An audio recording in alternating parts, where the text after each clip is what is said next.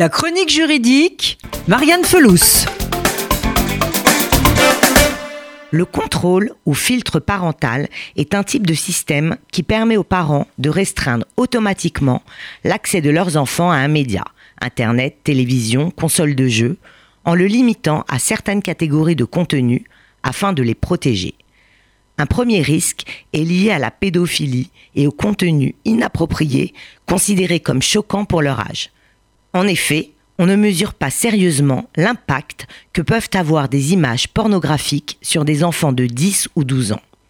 Accessibles en trois clics sur Internet, partagées dans les cours de récréation, elles sont désastreuses pour la psychologie des plus jeunes.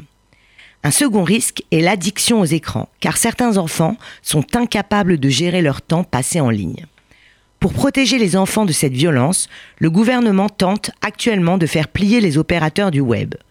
Les mesures évoquées par Emmanuel Macron étaient attendues de longue date par les associations de protection de l'enfance. Elles butent toutefois sur des obstacles techniques et juridiques.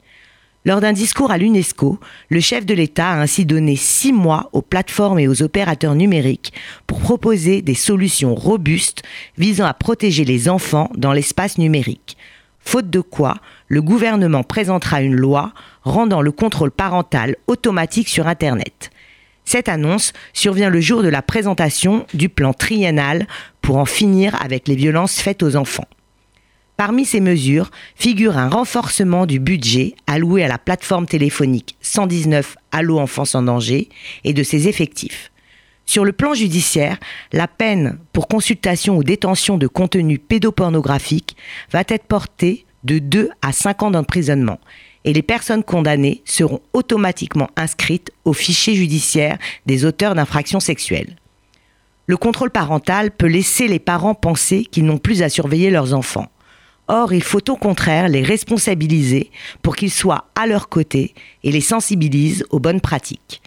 Tout comme ils leur apprennent à ne pas voler, ils doivent leur expliquer qu'on ne surfe pas sur des sites illégaux et qu'Internet ne peut pas être une zone franche sans règles.